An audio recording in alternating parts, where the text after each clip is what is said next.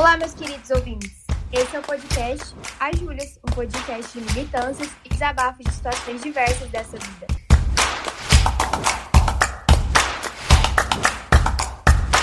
Eu sou Júlia Chaude. E eu sou Julia Mello, e no episódio de hoje a gente vai falar sobre antifeminismo e seus discursos antagonistas ao feminismo. Antes de mais nada, é importante a gente reforçar que feminismo, em linhas gerais, é um movimento que defende a equidade de gênero e dissemina a ideia de que mulheres são seres políticos com capacidade cognitiva e emocional de ocupar qualquer espaço, mesmo tendo sido reduzidas por séculos à esfera privada, ao cuidado e ao trabalho reprodutivo. Já o antifeminismo é a ideia de que não há desigualdade de gênero e as mulheres estão cobrando coisas desnecessárias, porque a sociedade está estruturada de forma igual.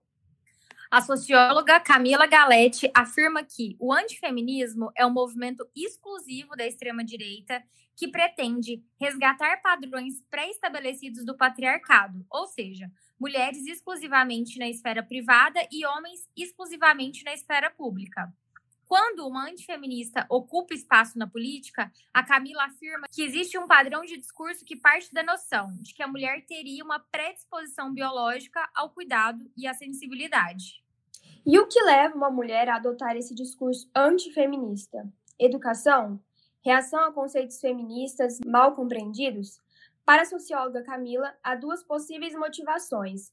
A primeira, comum entre parlamentares de extrema direita que se auto-intitulam antifeministas, é que essas mulheres se sentem beneficiadas pelo patriarcado e querem manter esse privilégio, por mais que sejam oprimidas pelo machismo. Elas sabem o que estão fazendo e têm uma agenda política estruturada e pensada a partir do conceito de que o feminismo é algo negativo. A segunda envolve mulheres criadas a partir de ideários influenciados pela religião e pelo conceito deturpado de que movimentos sociais, e mais especificamente movimentos feministas, são ruins porque podem destruir a família e a feminilidade. E para falarmos mais sobre esse assunto, a gente está aqui hoje com a Caroline Sardá, criadora de conteúdo, ativista pelo direito das mulheres e a rainha dos debates em lives. Carol, por favor, se apresente para os nossos ouvintes. Oi, gente. Primeiro queria agradecer pelo espaço, por terem me convidado. Estou muito feliz de estar aqui. É, você já deu uma base de uma apresentação, adorei. Então, resumindo, eu sou publicitária, criadora de conteúdo nas redes sociais, sou dona de um estúdio de tatuagem também aqui em Joinville e milito muito contra os antifeministas nas redes sociais, principalmente gerando muito conteúdo para as pessoas se informarem sobre o feminismo, porque eu acho que o que mais está afetando hoje o nosso movimento é as pessoas inventarem informações falsas sobre ele. Então, as pessoas distorcem muito o movimento, as pessoas, como a galera está muito desinformada, eles se aproveitam né, dessa desinformação para a galera aprender errado. Então, a gente está fazendo um trabalho de base hoje na internet, eu e mais um monte de meninas aí estamos fazendo um trabalho de base para poder ensinar para as pessoas feminismo de uma forma didática, fácil, sem a galera precisar ler milhares de livros para entender a teoria feminista, que é bem complicada para algumas pessoas, tem palavras difíceis, tem termos que ninguém entende, tem muita coisa que vem de fora que o pessoal ainda não abrasileirou. Então é, é legal fazer esse trabalho no Instagram. Estou muito feliz de estar aqui. Ai, que bom. A gente também está muito feliz que você está aqui. Carol, e o que, que, você atribui eh, esse movimento antifeminista em ascensão, né? Você acha que falta informação a essas pessoas?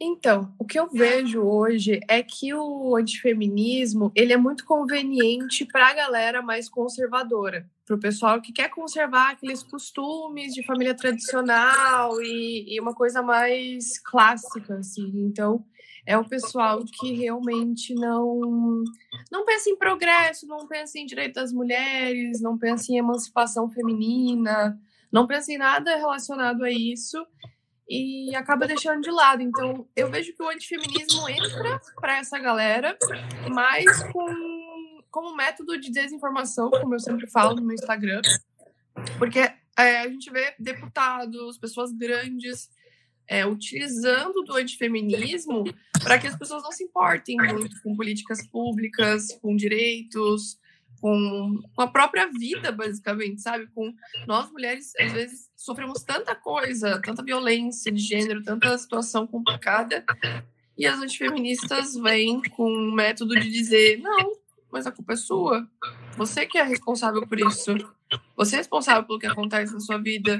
Você é responsável se você sofreu uma violência doméstica. Você é responsável se você é, sofreu um abuso.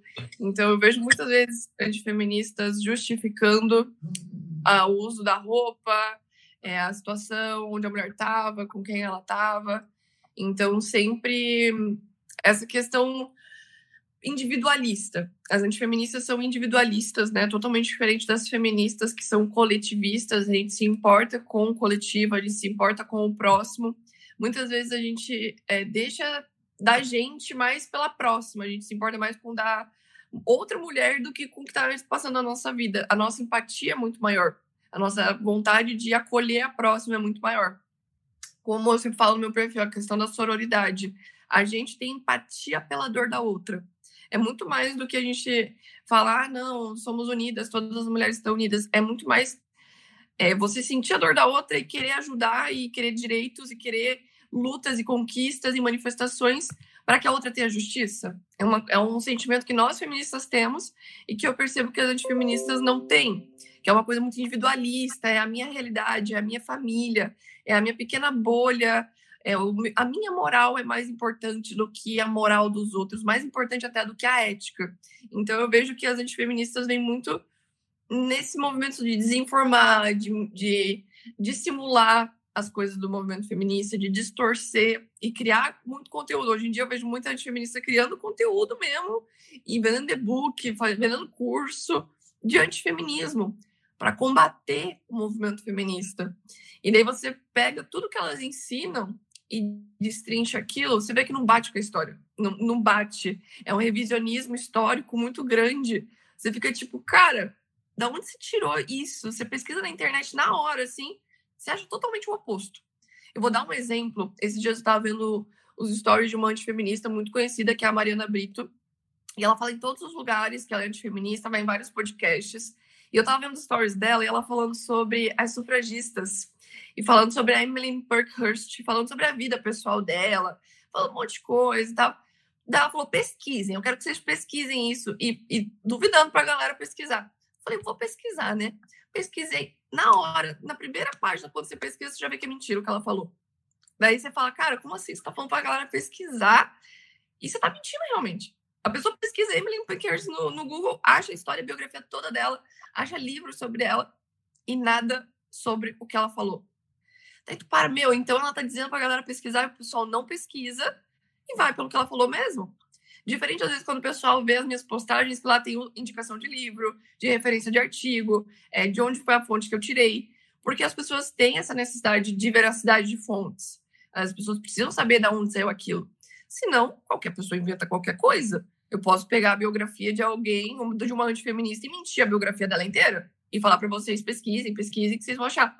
Sendo que, na verdade, não, vocês não vão achar, sabe? Uma antifeminista que eu bato muito no meu perfil, que é a Ana Campanolo, que é deputada no meu, do meu estado.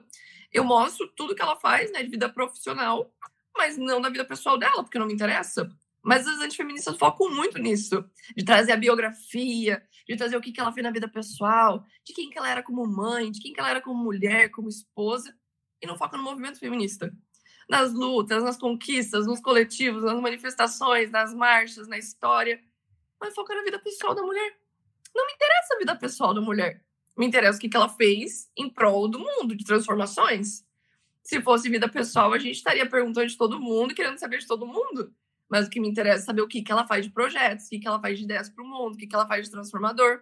Então, o que eu vejo do antifeminismo hoje é que ele é um método de desinformação.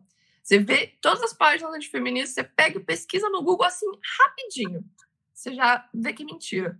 E, inclusive, eu falo nos meus stories, elas sempre falam para você não pesquisar no Google. Tem umas que falam, não, pesquisa, pesquisa, tu vai achar. Mas você não acha. Daí tem outras que falam, o Google você tem que desconfiar, tem que desconfiar dos professores, tem que desconfiar da escola, tem que desconfiar das universidades, tem que desconfiar da mídia. Daí você fala, gente, como assim desconfiar de tudo e confiar no quê, então? Vou, vou, vou ler o que então, mulher? Vou ler um, um WhatsApp de alguém? Não sei. Daí eu acho muito engraçado essa questão, porque a gente fica pensando, meu Deus, e aí? Como é que é? Sabe? Então, é basicamente sobre isso. E você consegue estabelecer um diálogo com essas antifeministas? Cara, eu consigo. Geralmente eu consigo, assim, a... quando a gente entra nesses debates que acontecem, tem algumas que me seguem também para ver os meus conteúdos. Eu debato bastante com elas, mas é, o que elas sabem de feminismo e eu contra-argumento com o que eu já estudei sobre isso. Então eu falo, ah, você acha isso? Mas isso não tem nos livros. Se você me falar um livro que tenha isso, beleza, fechou, você tem argumento. Mas se você está dizendo isso, ah, da vida pessoal, é, do que você acha da sua opinião, do que você pensa sobre isso, você tem que basear em dados, você tem que basear em alguma coisa, em alguma comprovação. Não pode simplesmente falar, ai, não, eu acho isso, então é isso. Não, precisa ter dado. Então, quando você debate com uma antifeminista, você tem que ter a noção que ela não vai se importar muito com dados, que ela não vai se importar muito com a história, que ela não vai se importar muito com a vida das outras mulheres além da vida dela.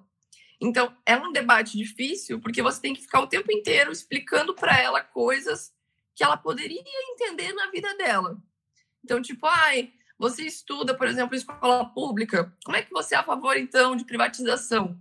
Sabe? São coisas, assim, muito básicas que você tem que questionar a vida dela para ela entender sobre alguma coisa de direitos, que daí ela consegue entender coisas básicas. Tipo, você já sofreu assédio? Como é que foi quando você se sentiu assediada? Daí ela não sabe o que é assédio. Ela acha que assédio é só é, não sei o que, gritar, pá. Daí ela não entende muito aquilo, ela não entende a realidade da outra. Você tem que fazer ela entender milhões de realidades para ela sair da bolha dela, individualista, e escutar você. Para daí, tipo, ela falar: ah, não, tá, faz sentido, realmente, tem mulher que sofre isso, mas eu não me importo.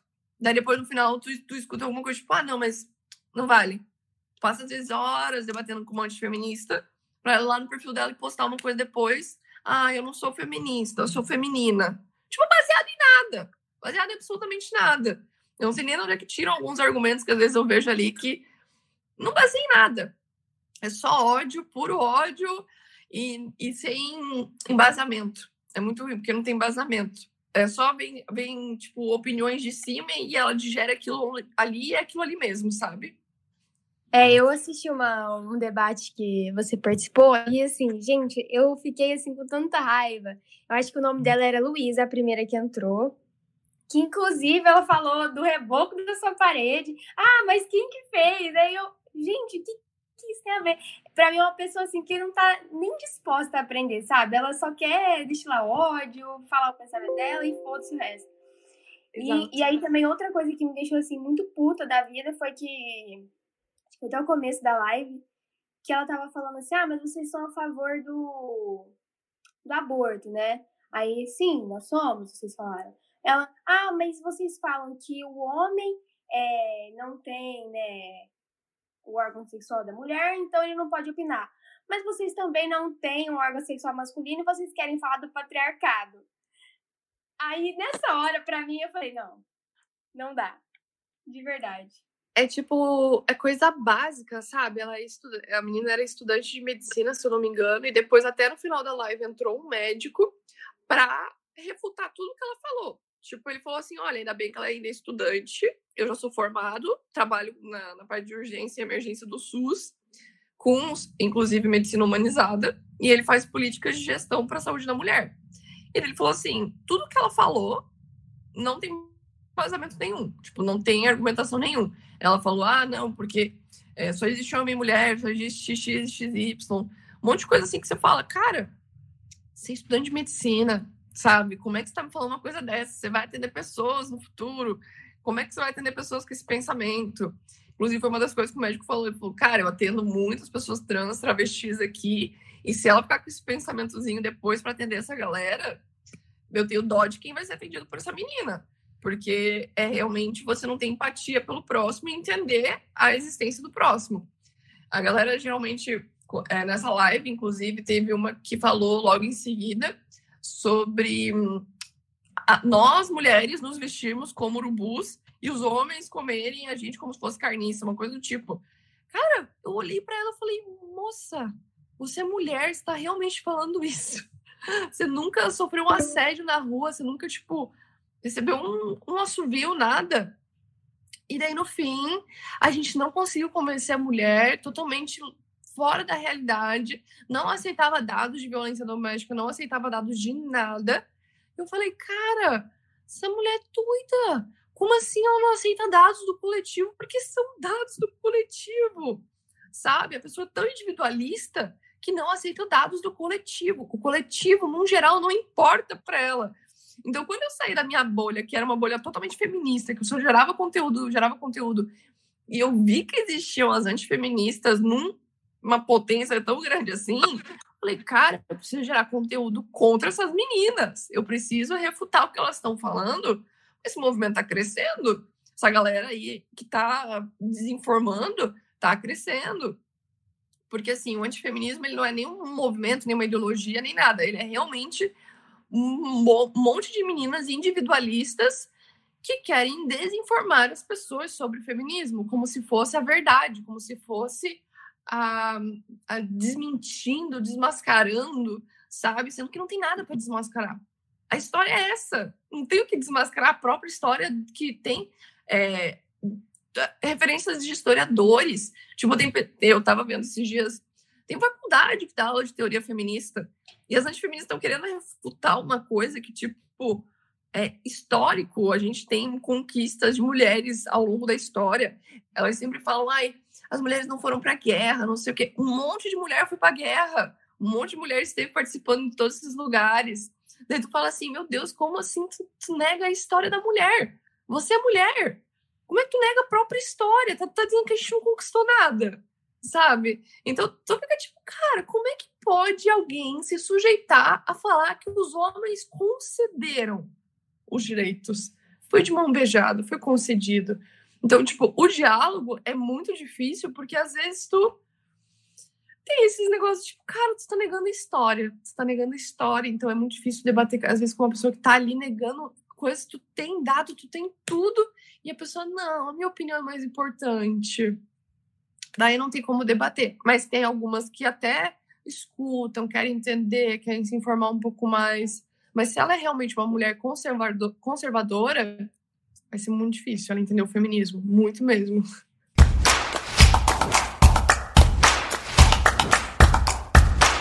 Carol, conta pra gente, então, o que você atribui esse movimento antifeminista em ascensão, né? Você acha que falta informação a essas pessoas?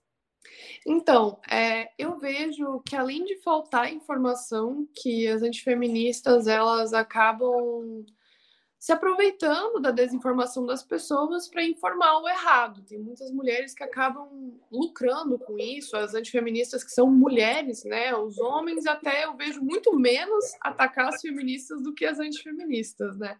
Mas eu vejo que as antifeministas acabam lucrando, de certa forma, com o antifeminismo, porque elas têm um privilégio de classe. Muitas delas são ricas, são empresárias, são economistas, são jornalistas, são mulheres que têm é, uma, uma grande quantidade de capital, digamos assim, e que acabam se aproveitando do privilégio da classe, pensando que elas não precisam do feminismo. Então, elas contratam mulheres, para elas favorece que não deem direito para as mulheres, favorece que não exista licença maternidade favorece que as mulheres é, sejam exploradas pelo sistema capitalista.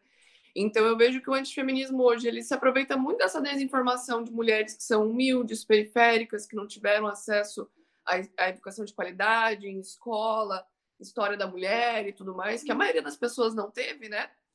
E o mais importante disso é a gente pensar que para a gente conseguir derrubar as antifeministas, a gente precisa informar as pessoas. Então a gente precisa trazer informação sobre a história da mulher, sobre as conquistas das mulheres, sobre o que, que as mulheres fizeram desde a existência do mundo e que não foi escrito, né? Os homens acabaram não escrevendo as conquistas das mulheres. Então a gente precisa, para derrubar esse método de desinformação antifeminista, a gente precisa informar as pessoas, a gente precisa trazer informação de qualidade, trazer indicação de livros que tenham veracidade, que tenham revisão de pares, é, artigos, coisas de uma forma mais didática, sabe? Porque eu vejo que o antifeminismo ele tá vindo dessa maneira, ele está percebendo que tem muita gente desinformada, então eles estão criando conteúdos bem WhatsApp, assim, bem rápido acesso para a galera de Facebook e tudo mais. sem informação nenhuma. Puro negacionismo, puro revisionismo histórico, pura ideia da, da minha cabeça, sabe? Eu tenho visto muito antifeminista que acredita em teoria da conspiração, coisa que a gente acreditava lá na época do Orkut, sabe? Que a gente via nas comunidades teoria da conspiração. Eles acreditam nessas coisas, de verdade. E parece que, tipo, é uma, uma ramificação de um, um movimento meio que negacionista no geral. As antifeministas estão crescendo muito desde o primeiro lançamento do livro da Ana Campagnolo aqui no Brasil. Então parece que esse livro está criando essa desinformação. Assim como o Olavo é a desinformação dentro da filosofia, ela é a desinformação dentro do feminismo, sabe? E daí você acaba vendo que quando você pesquisa as coisas que as antifeministas falam, a grande maioria vem do livro dela. E daí você vai atrás e não tem nada a ver com o que está escrito lá. Só que eles acabam, como eles estão muito desinformados e eles querem uma leitura rápida, o livro dela é mais vendido na Amazon. Daí você entra e fala, cara, mas como assim? É porque ela resumiu como se as pessoas, tipo, não precisassem ler vários livros de feminismo e aquilo ali fosse só aquele livro, sabe? E as pessoas acreditam naquilo, fielmente. Porque elas não estudam, elas não atrás de acesso à informação, elas não têm essa informação. E isso está muito mais fácil de acesso. Então, isso vai se propagando, se propagando, se propagando, se propagando, que você vai vendo daqui a pouco, tipo, sua mãe falando sobre isso porque ela viu no Facebook uma página, sei lá, falando de antifeminismo e falando como aquilo vai destruir família, como aquilo vai destruir filhos, como aquilo faz mal para a sociedade. E, e vira, virou isso daí, sabe? Tipo, para mim, o antifeminismo é todo esse rolê aí, bem resumido, sabe? É uma galera muito sem noção, pra gente não usar outra expressão, né? pregando uma palavra que em momento nenhum beneficia a mulher e também não beneficia o homem, né? Porque quando a gente pega é, o feminismo numa, numa descrevendo ele de uma forma muito simples, a gente vê que é um movimento que busca por equidade e a gente está falando, né, de colocar a mulher no mesmo patamar do homem e de libertar o homem desses padrões doentes da sociedade patriarcal, né? É benéfico para os dois lados, mas aí para o antifeminismo não é nada disso. E, Carol, a gente vê que você faz muitas lives, né? E você tenta estabelecer um diálogo, né, com essas antifeministas. Conta pra gente um pouquinho como que é isso, porque um dia eu assisti um pedaço de uma live e eu fiquei puta, eu saí e falei, não, pá, eu não tenho, é, eu acho que nem a elegância e nem a paciência que você tem debater com essas pessoas. Não tenho. Cara, vou te falar, assim, é, é, ter muita paciência mesmo, porque você vai escutar muita abobrinha, coisa que você, quando tem uma bolha de amigos, você tem uma bolha ali que você pensa, não, tem o um aceitável aqui dentro, você debate com as pessoas fora da sua bolha, que são liberais, conservadores, é, reacionários, por aí vai, antifeministas, cristãos, você acaba ficando um pouco chocada, eu fico chocada. Eu, eu parei até um pouco de debater porque isso estava me deixando meio que a saúde mental afetada mesmo. Porque eu falei, cara, é impossível que existam pessoas que pensem dessa maneira. Daí eu até comecei a fazer mais lives com pessoas que são mais com um pensamento parecido com o meu, porque é, você escuta, por exemplo, mulher falando: ah, é, vocês feministas transformam mulheres em pedaços de carne, os homens são urubus que são provocados pelas mulheres. Eles ficam assim, Jesus, sério que você falou isso? E você é uma mulher? Você realmente pensa isso? E daí você vai vendo é, as coisas que elas vão falando e o que os é, conservadores também vão trazendo de soluções para problemas que o antifeminismo aponta né, na sociedade. Eles trazem soluções que não fazem sentido. Vou dar um exemplo. É, métodos contraceptivos. Eu já escutei muito conservador falando que é contra método contraceptivo.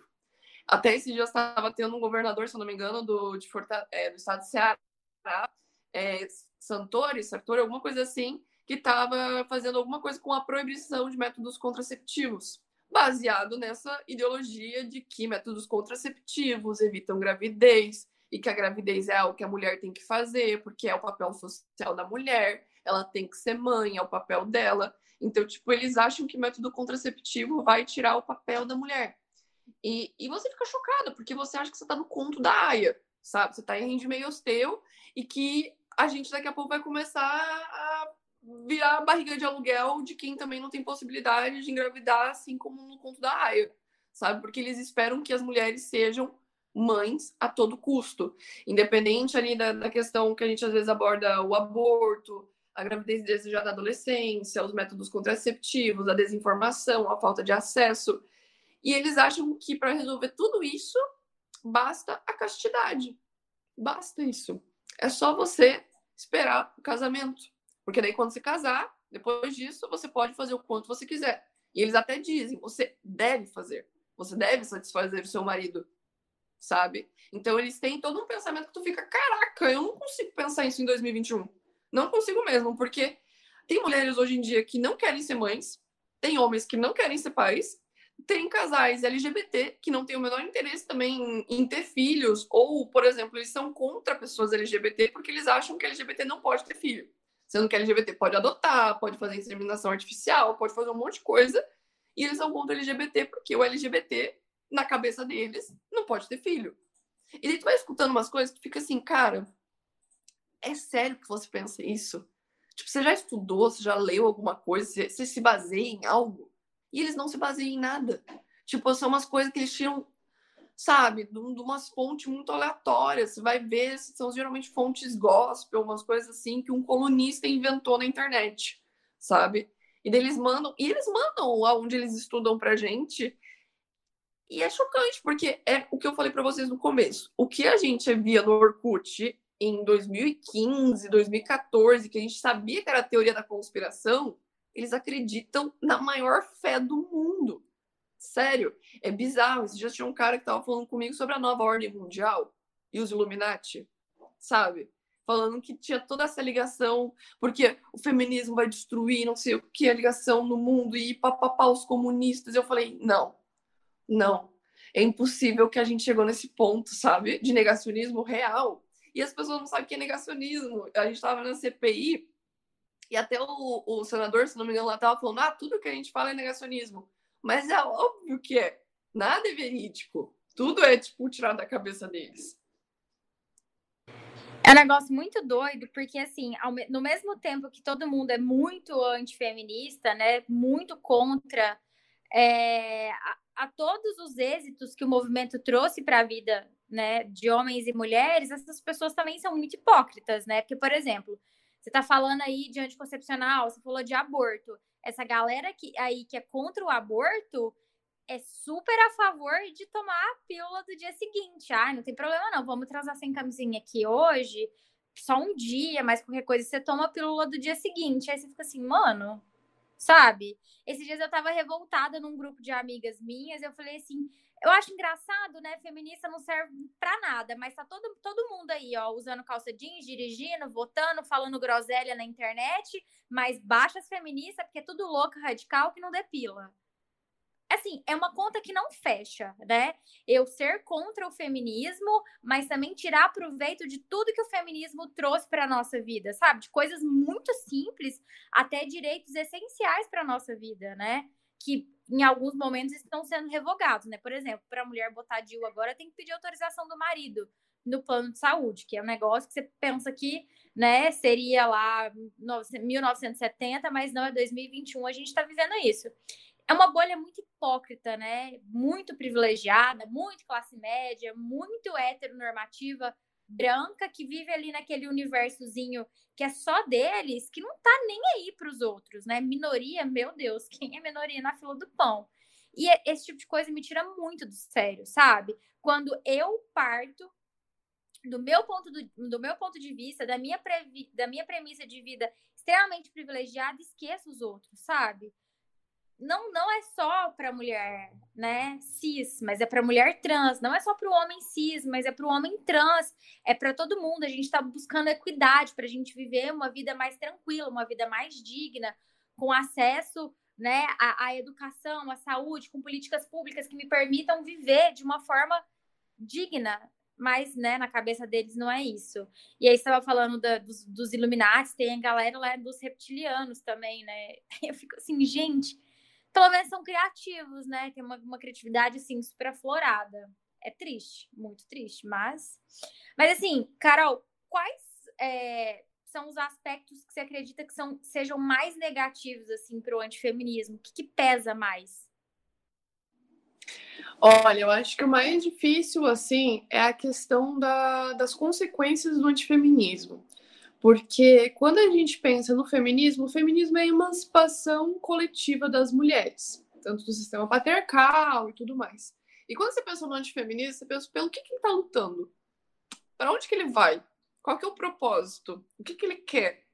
E é isso que você pensa no que, que é o prejudicial do antifeminismo. Porque se o feminismo está lutando pela liberdade das mulheres em decidir o que elas querem para o corpo delas, em se emancipar, em conseguir se profissionalizar, em ter uma vida digna para os seus filhos, o que, que o antifeminismo quer? Se a gente tem um, uma, um pensamento feminista, o que, que é o pensamento antifeminista? O que, que essas pessoas querem para as pessoas? Querem que elas, é, sei lá, sejam presas numa jaula? Que elas sejam submissas? Que elas façam tudo que sempre foi no sistema anterior, onde as mulheres não podiam fazer absolutamente nada? Onde as mulheres não podiam votar, onde as mulheres não podiam trabalhar, onde as mulheres não podiam sair de casa.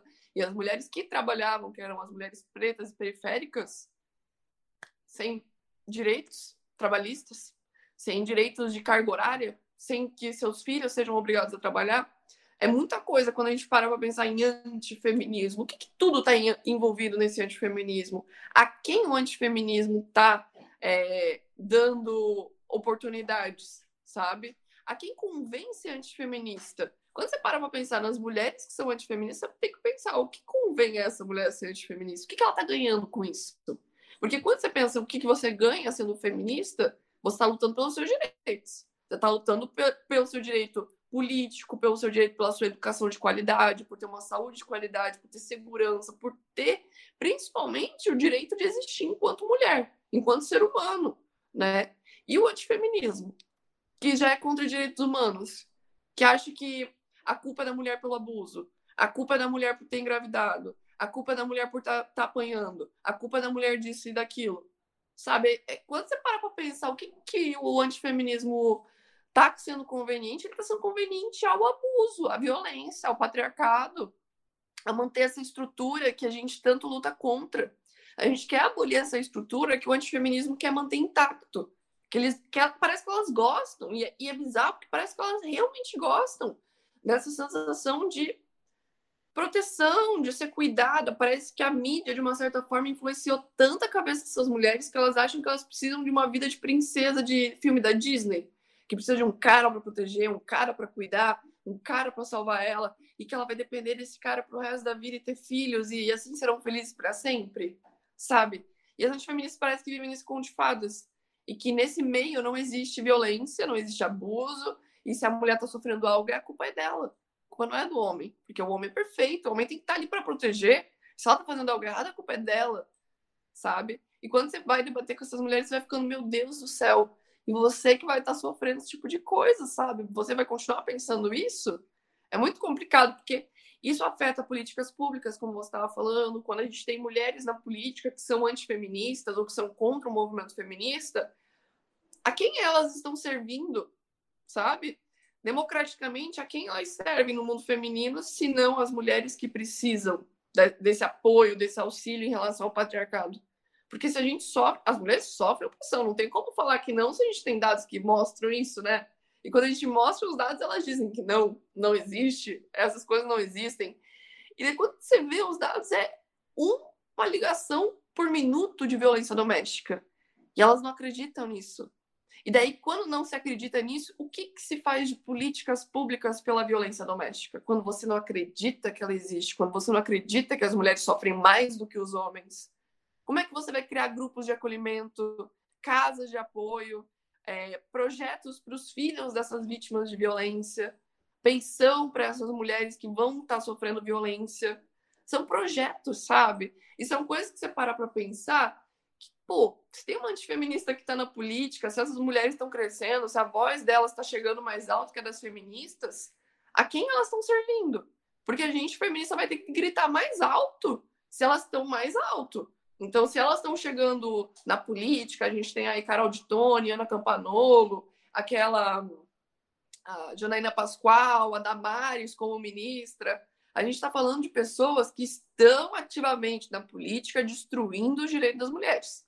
Não estou falando zoando, não. Quando você vai ver os projetos e o que elas aprovam e aonde elas estão, é sempre contra os direitos das mulheres. É sempre contra o que as feministas têm de interesse.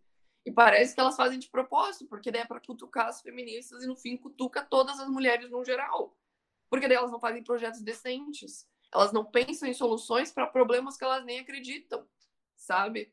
E daí, quando você pensa nisso, você pensa, as feministas têm um duplo trabalho, que eu acho que eu falei isso também no, outro, no outro podcast ali, que elas têm um duplo trabalho de ensinar, desconstruir, desconstruir e ensinar, ensinar e desconstruir. Porque são ensinadas errados, são polêmicas, mulheres grandes e polêmicas que falam muito na mídia, nos lugares, e que ensinam errado, e que têm muita visibilidade e dinheiro para ter visibilidade, né? Além disso, elas têm muita condição por serem políticas. Então, elas têm muita condição de fazer palestras, divulgação e tudo mais.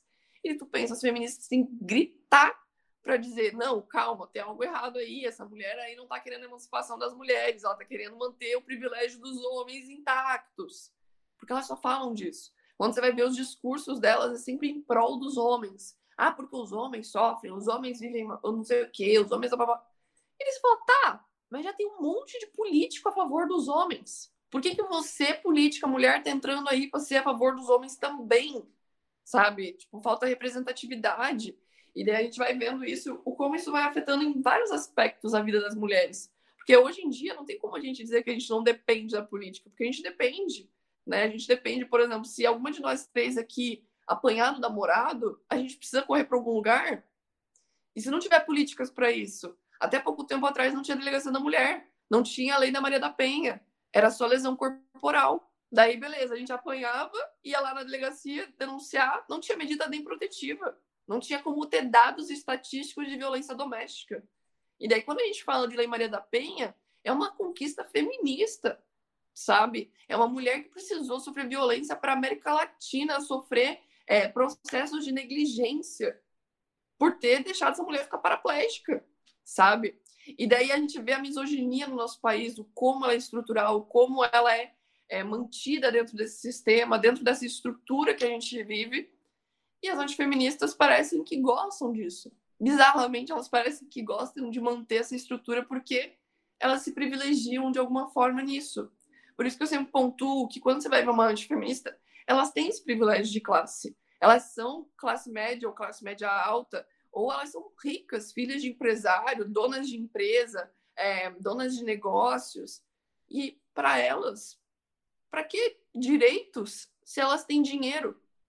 Sabe? É basicamente isso. Enquanto nós, mulheres que estamos aqui, somos também classe média, vemos muitas mulheres de periferia, a gente precisa de direitos porque a gente não tem dinheiro para conquistar essas coisas que elas conquistam na base da meritocracia, entre aspas sabe? Que elas acreditam nessa individualidade, de que mulheres sozinhas vão conseguir se emancipar. Não, a gente precisa de uma luta coletiva, porque tem umas de nós que estão mais no topo e outras que estão mais abaixo. E daí a gente precisa de alguma coisa que iguale para que as que estão aqui consigam chegar aqui. E daí elas pensam, como elas estão no topo, elas acham que para a gente subir, elas têm que descer. Então é aí que o antifeminismo entra.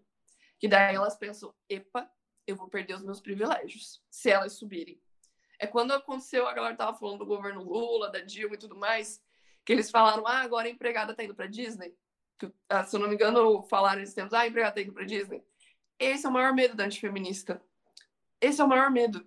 Porque ela vai estar tá vendo que ela não tem aquele privilégio de classe que ela tinha antes, que ela era superior às outras. Ela vai ser igual às outras. E esse é o problema maior que elas sentem. É muito profundo quando a gente vai analisando e filosofando sobre isso, porque vai indo cada vez mais além e é muito denso. Antifeminismo, quando você vai analisando, é muito sobre poder. Mulheres poderosas que, infelizmente, querem fuder com outras mulheres que estão na base da pirâmide. Carol, você falou três coisas assim que eu acho que muito importantes e muito cirúrgicas na sua fala. Primeiro, é, direitos humanos, né? Porque para as antifeministas, o feminismo é uma coisa. Ah, é muito feio, porque tira a feminilidade da mulher, porque ser feminina é ser revoltada, é ser agressiva. É... Mas na verdade, não, né? Quando a gente está buscando equidade, a gente está atrás de direitos humanos, né? Trazendo direito, direitos humanos para pessoas. E aí você falou que, além de tudo, né, é uma, é uma luta, entre aspas, que passa por dinheiro e poder, né? Justamente por essa questão de status social. é muito uma luta. O antifeminismo é uma luta, né? Nossa, eu quero que, que esteja uma aspa bem grande aí nessa luta de manter a, essa classe sempre acima de todo mundo, em ascensão, para que essas pessoas sejam servidas, né, o tempo todo pelas minorias.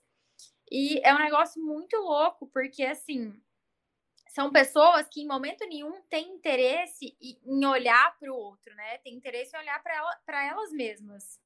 Porque eu vou continuar, né, na cabeça delas, elas vão continuar sendo femininas, é, dispostas ali a servir o papel de mulher, de servir o marido, servir a família, procriar, e o marido vai continuar fazendo dinheiro para manter essa vida de princesa, né? Eu casei, eu tô aqui agora para cuidar de mim, cuidar da minha família, nesse universo lindo da Disney que a gente vive. Sem olhar para o básico, que é direitos humanos e que tinha que ser para todo mundo, né? Porque eu acho que é uma coisa assim vital mas que para a extrema direita, por exemplo, é uma coisa que não deveria existir, né? A gente não tinha que ter direitos humanos. A gente não tinha que olhar para as pessoas pretas. Bandido bom é bandido morto, né? Desde que esses bandidos não sejam os filhos do Bolsonaro. Aí tá tudo bem a gente passar pano para eles, né? Ah, é, é um menino, né, gente? Ele é muito jovem. E, gente, essas coisas me cansam, sabe? Assim, eu acho que vai, a gente vai chegando no auge do cansaço, porque nada muda todo dia a gente tem que provar o óbvio, e mesmo a gente provando, as pessoas não estão se tocando. E quando a gente pensa que a gente está evoluindo, que a gente, nossa, 2021, né? A gente está voltando para trás. Esses dias eu estava lendo uma entrevista da, da Rita ali na Folha de São Paulo, e ela fala, né, que em 2021 a gente achava que a gente ia ser os Jetsons, né? Sobrevoar por aí, todo mundo, mas na verdade a gente está sendo os Flintstones, idade da pedra total é um retrocesso gigantesco que a gente está vivendo, e não é de agora que o Bolsonaro foi eleito, não, gente. Está sendo construído há muito tempo na cabeça das pessoas. Para um pouquinho aí, lembra dos, dos protestos lá de 2013, que culminaram depois, três anos depois, do impeachment da Dilma, que ai, não era só por, por sei lá quantos centavos do, do passe do ônibus. A misoginia, ela tá aí enraizada na vida de todo mundo, né? E quando a gasolina foi para três reais, a Dilma estava estuprando todo mundo. Agora tá todo mundo pagando sete reais de gasolina e batendo palma pro Bolsonaro. Mas ele é homem, ele, ele valida tudo. E eu, engraçado, né? Eu tenho duas estagiárias e eu sempre falo isso para elas: onde tem rola, tem rolo. Fiquem espertas, tá? Porque assim, a gente vai ter que se esforçar muito mais, falar muito mais alto, a gente tem que provar muito mais o nosso lugar e no final, o parabéns sempre vai ser de quem tem pau. Quem tem pau tem poder. E é, é, é isso, assim. É, é, muito isso. Freud explica, né, a questão do falocentrismo, que principalmente os homens, eles têm essa questão da masculinidade tóxica, né, que tudo vira em torno do pau, basicamente assim. Eles têm que mostrar que eles são homens, eles têm que mostrar que eles são macho alfa, eles têm que mostrar que eles são homem com H maiúsculo, sabe? E esses tempos eu até fiz uma live com o H Sem Tabu, que é o, um, o Thiago, ele faz um conteúdo sobre masculinidade desmascarada, fala bastante sobre isso. E ele fala sobre como é tóxico até para os homens ao, o patriarcado ser do jeito que é. Porque a divisão de papéis sociais, onde o homem tem que fazer X coisas e mulheres têm que fazer outras coisas, sobrecarrega ambos os lados, causa consequências para ambos os lados. Porque os homens têm essa masculinidade tóxica e também frágil, que qualquer coisa abala. Eles não podem chorar, por exemplo, desde pequenos eles são ensinados que eles não podem chorar que eles têm que reprimir os sentimentos, porque homem sensível não pode existir. E daí nós temos a consequência, maior índice de suicídio dos homens. Então a gente tem o patriarcado muito bem estruturado de uma maneira que você percebe, os homens são forçados a ser o cara que sustenta.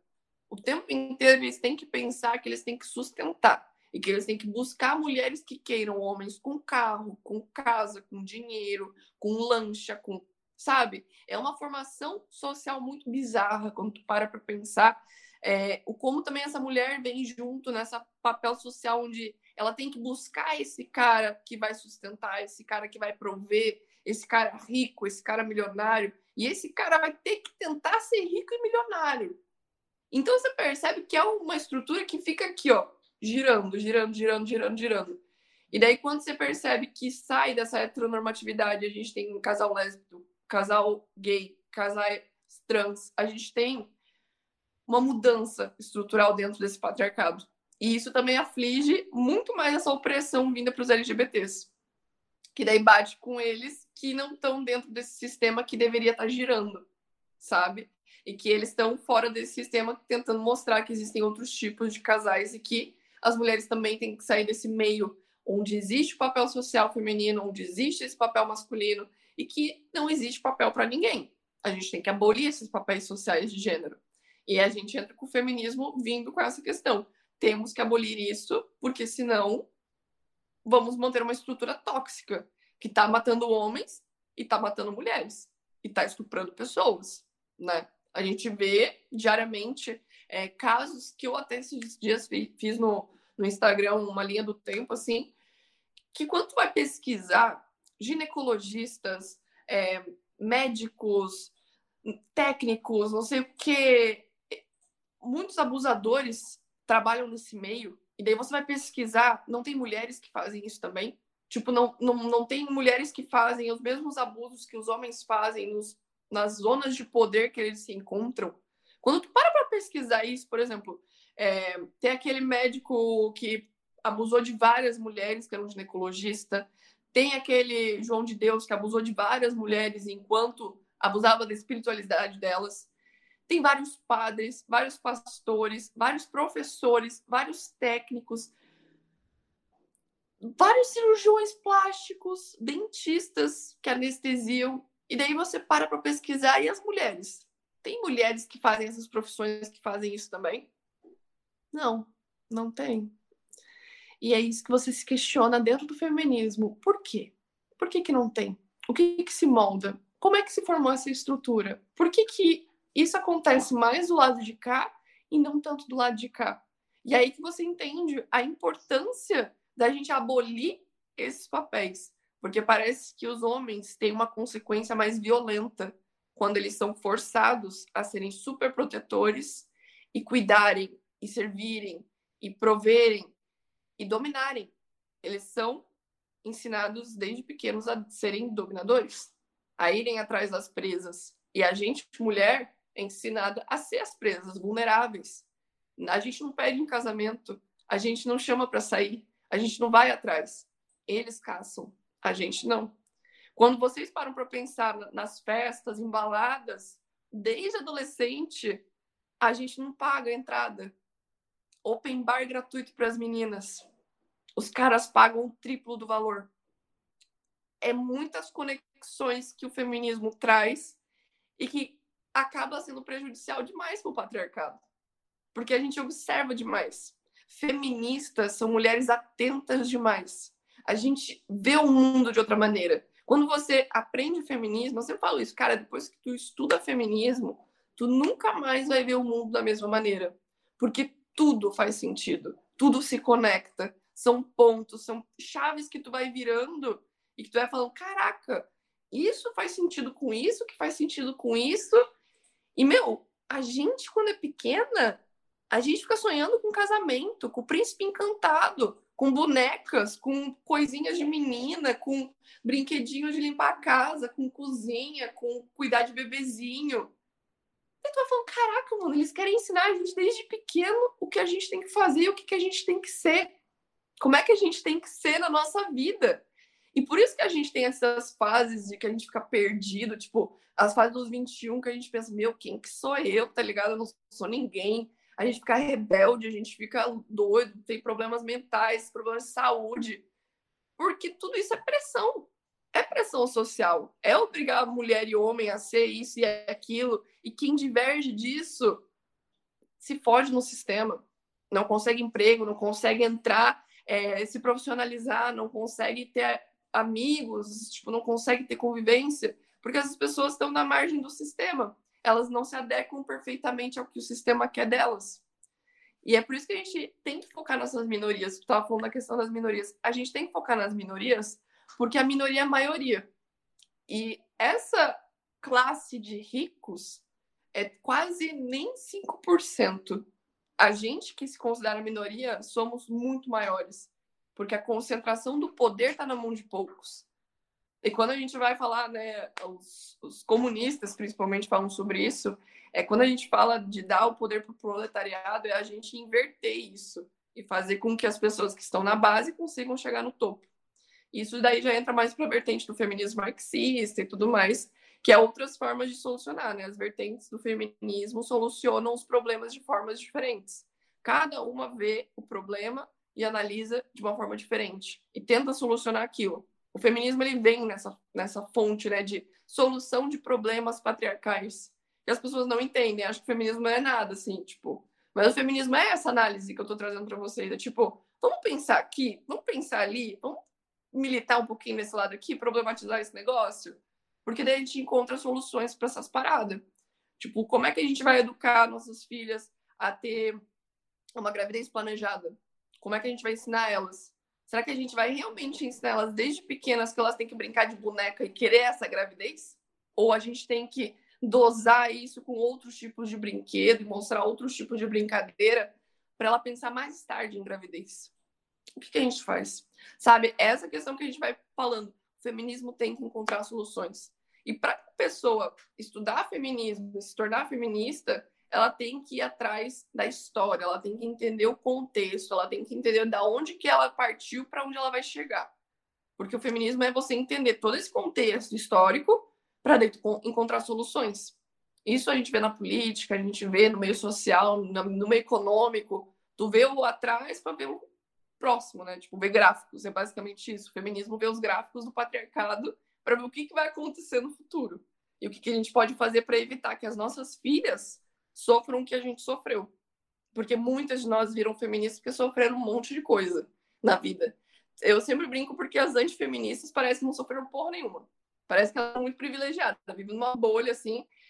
E, meu, não sofri nada, não conheço ninguém que sofreu, não sei o quê. E as feministas são as fodidas. São as que, tipo, já sofreram tudo, passaram coisa na infância, na adolescência, sofreram bullying, passou por um monte de coisa, relacionamento abusivo, conhece de tudo. E as antifeministas não, tá ligado? E daí a gente pensa, meu, então é por isso que elas falam que a gente é as frustrada mesmo, né? A gente é as revoltada. Mas é porque também, se você sofre opressão, tu quer resolver o problema, tu quer parar de ser oprimida, tu quer que outras mulheres parem de ser oprimidas. E se tu não sofre nada, tu não vai fazer nada pelas outras, né? Então é essa questão que tu estava falando também antes da, da, de ser egoísta e tal. Elas são individualistas. A gente é coletivista. Eu me importo se vocês duas estão bem. Eu me importo se vocês estão seguras, se o relacionamento de vocês está dando certo, sabe? É essa questão do feminismo, é grupo de apoio, é a gente se comunicar, é tipo, vocês terem abertura comigo de chegar e falar, ei, Carol, eu tô com um problema no meu relacionamento aqui, é, meu namorado falou isso e isso pra mim, será que tá certo? Será que ele tá falando certo? Isso é feminismo. E daí o antifeminismo vem pra, ai, não, individualidade, não vou meter a colher, não, não quero saber, não me interessa. Não é a vida dela. Ela sabe o que ela faz, sabe? Essa individualidade do tipo, eu vivo a minha bolinha aqui perfeita, quero bem para minha família, para mim, para os meus amigos, mas para quem eu não conheço, não me importo muito, sabe? Então, tipo, é muito egoísmo, egocentrismo, é achar que o mundo gira em torno da opinião deles e não em dados, em fontes, em artigos, em estudo, certo? E daí tu para e pensa, meu Deus, e como é que isso se mantém? Pela ignorância. Apenas, única e exclusivamente pela ignorância das pessoas. Porque assim é a única maneira que a gente mantém o pessoal desinformado e nessa linha de produção que eu falei para vocês, que é seguir essa linha de achar que é uma máquina de produzir filhos e trabalhadores e pessoas e tradições e dogmas e doutrinas conservar o passado. Praticamente conservar a época do feudalismo. É, é bem isso mesmo, né? E é muito engraçado, não é engraçado, né? Muito triste, na verdade, como o antifeminismo e a sociedade patriarcal colocam em jogo tudo que a mulher fala. É, enquanto estava falando eu estava lembrando de um dia que eu estava numa roda, numa conversa, e a gente estava falando sobre estupro, porque estupro é um uau, um grande tabu. E aí um cara começou a falar assim que nem sempre é do jeito que a mulher fala, né? A gente tem que averiguar bem os fatos.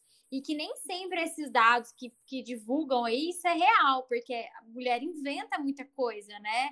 Ela fala sim, aí depois ela já começa a querer falar não, mas isso não tem nada a ver. Aí você fica ouvindo esse tipo de coisa e fala: Meu Deus, como existe uma estrutura de poder gigantesca do patriarcado sobre o corpo da mulher, o direito dela decidir ou não, né? Se ela vai fazer, e se ela falar assim, ela não vai poder desistir no meio né? Isso a gente está falando de consentimento, né? E quando a mulher tá bêbada, tá drogada, ou que ela, que ela é violentada na rua, como que a gente tem que colocar em xeque, em questão, a palavra de uma mulher? A palavra dela tem que ser creditada no todo, sabe? A gente, a mulher foi violentada. Ela tá assim totalmente humilhada, totalmente fragilizada. A gente vai ainda vai fazer ela se sentir culpada vai duvidar do que ela tá falando? Tipo assim, eu jura? acho que, que o maior exemplo disso que você tá falando é aquele caso da Mariana Ferrer, que eu nunca vou superar isso. Para mim, isso é um absurdo. Toda vez que eu, que eu leio aquele caso, eu fico, assim, puta da vida, porque é, tanto, tanto que essa menina passou por uma humilhação na, durante o julgamento dela. Colocaram fotos dela, do Instagram dela como se ela tivesse a culpa de, por ela postar fotos assim, assado de biquíni, enfim. É, é muito triste quando a gente para para ver isso. O caso da Mariana é, é, chocante, ainda mais porque ele foi praticamente assim televisionado, né? Em todos os lugares você via as gravações, a gente teve acesso à audiência, e daí quando você pensa, meu, e as que a gente não tem acesso, as que a gente não vê, e das mulheres que não têm essa mídia por cima, da Mariana a gente teve acesso, e ainda que Mariana é uma mulher branca, influenciadora, aqui do sul de, de, do país, sabe? Imagina as mulheres que sofrem abusos e violências e ainda sofrem a violência dentro de delegacias, sabe? Essas coisas que a gente para e pensa, cara, a Mariana me deixou chocada e o caso dela deu voz ao caso de outras mulheres, porque as pessoas não acreditavam que isso acontecia, né? Que a defensoria pública não fazia nada, que o advogado ia para cima da vítima como se ela fosse o agressor, né? Então, isso sim que a gente para e pensa que o caso dela deu visibilidade para que existisse a lei da Mariana Ferrer, né? Que agora tem a lei Mari Ferrer, que é evitando e processando advogados que passam dos limites com vítimas de abuso, que eles não podem fazer o que o Gastão da Rosa Filho fez. Então, isso é uma evolução, uma conquista feminista, graças a uma violência, né?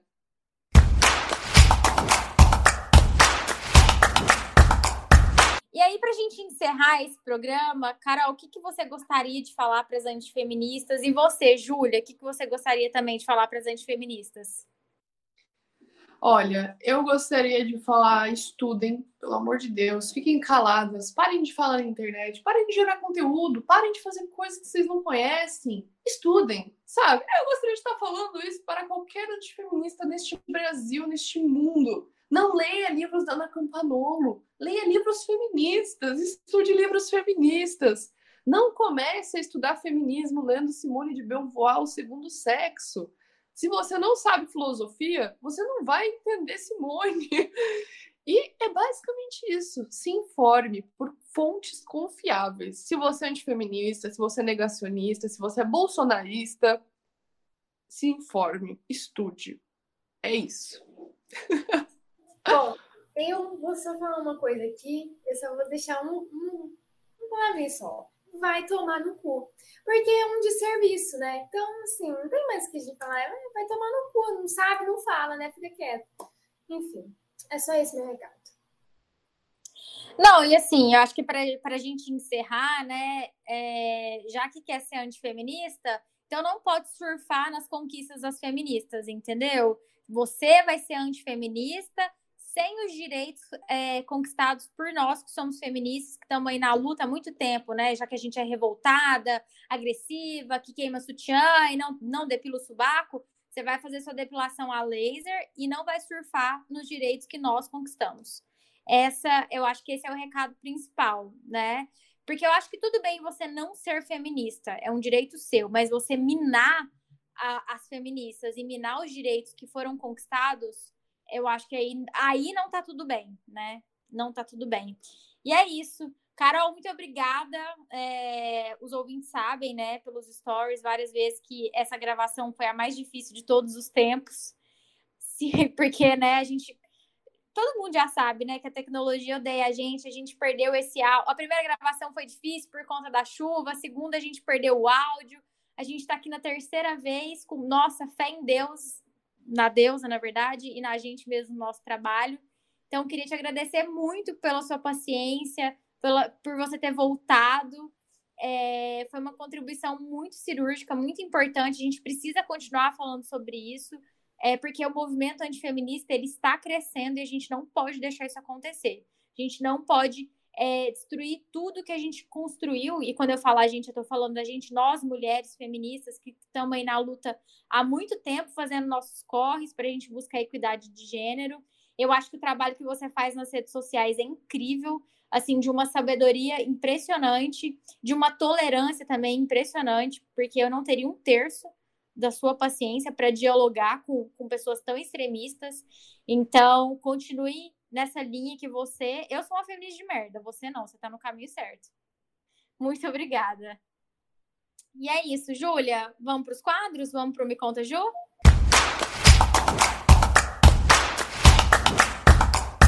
Me conta, Ju! Júlia, abre seu coração, o que você desabafa pra gente nessa noite maravilhosa de pouco calor em Ribeirão Preto? Ah, eu vou desabafar é que meu cachorro. Eu não sei se eu já, já desabafei. Amiga, episódio passado você desabafou do Flock. Não, tudo bem, ele não se recuperou ainda, você pode falar de novo.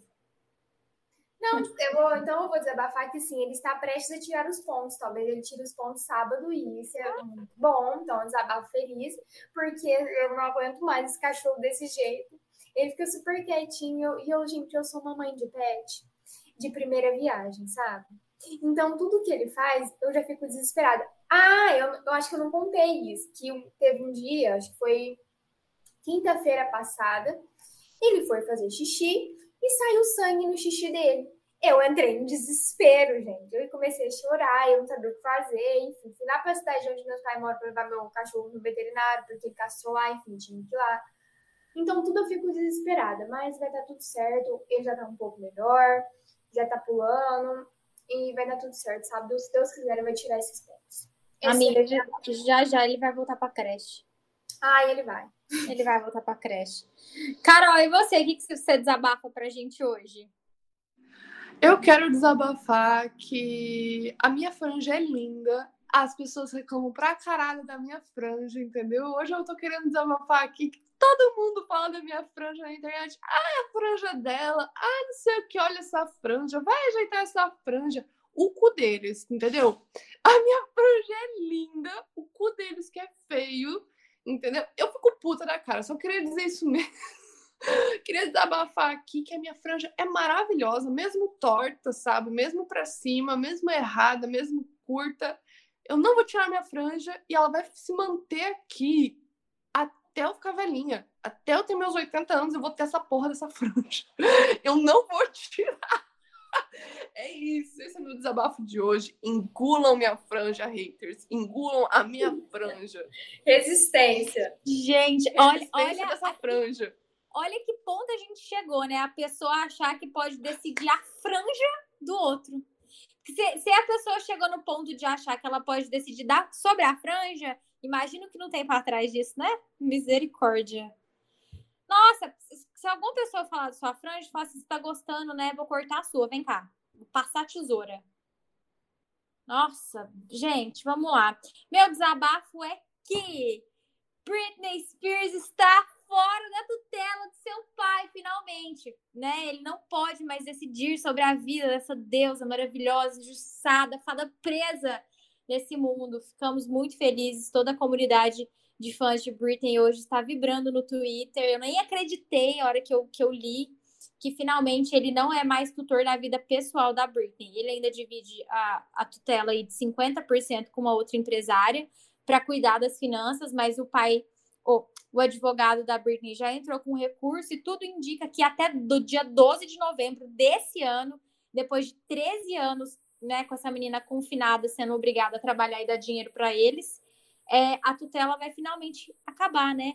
porque uma pessoa que em 2007 foi declarada como mentalmente incapaz de trabalhar e como uma pessoa que tem demência em estágio avançado, produziu aí quatro CDs, três turnês mundiais e uma residência multimilionária em Las Vegas, merece curtir um pouco a vida e seu próprio dinheiro.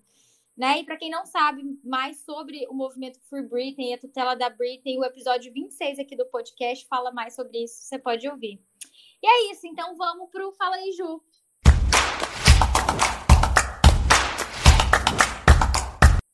Fala aí, Ju.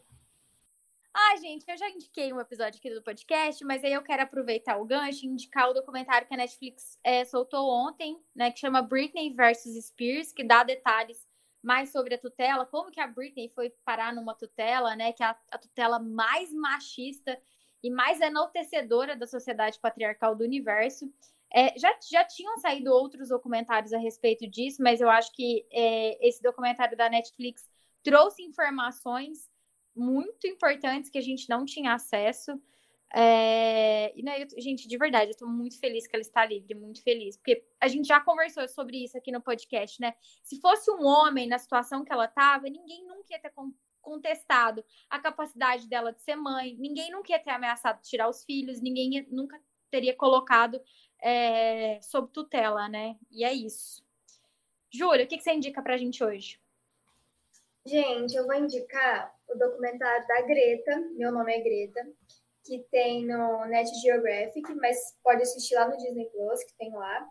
Eu assisti ontem um documentário de 2020 e, gente, eu sou apaixonada pela Greta. Vocês não têm ideia o que aquela menina. E depois que eu assisti o documentário, eu fiquei mais fã ainda, porque o que ela faz é o que ela começou a fazer. Ela pegou uma plaquinha quando ela estava em greve pela, pelo clima, né? Que ela não ia para a escola por conta disso. Colocou lá e ficou sentada lá. E com isso, o mundo inteiro foi se sensibilizando com, a, com as ações climáticas. Enfim, ela criou um movimento assim, gigantesco, nunca visto. É uma, algo que a gente nunca olhava, né? E aí, nossa, e ela tem, ela é super nova, enfim. Ela fez um, uma porrada de coisa. Amiga, a Greta vai salvar o mundo ela que pode nos salvar, gente. Eu é que... só a Greta que vai salvar a gente, entendeu? Ninguém mais. E assim, o que é mais legal no documentário dela é que ela é super convidada para ir para várias palestras, né, na ONU. E ela vai, fala, fala tudo, fala assim, tipo, na lata mesmo. Rasgado. Tá? E depois ela fala assim, gente, eu não sei por que vocês me convidam para vir aqui, porque vocês não fazem nada. Eu toda vez eu venho, eu viajo, e detalhe, eu descobri não sabia disso.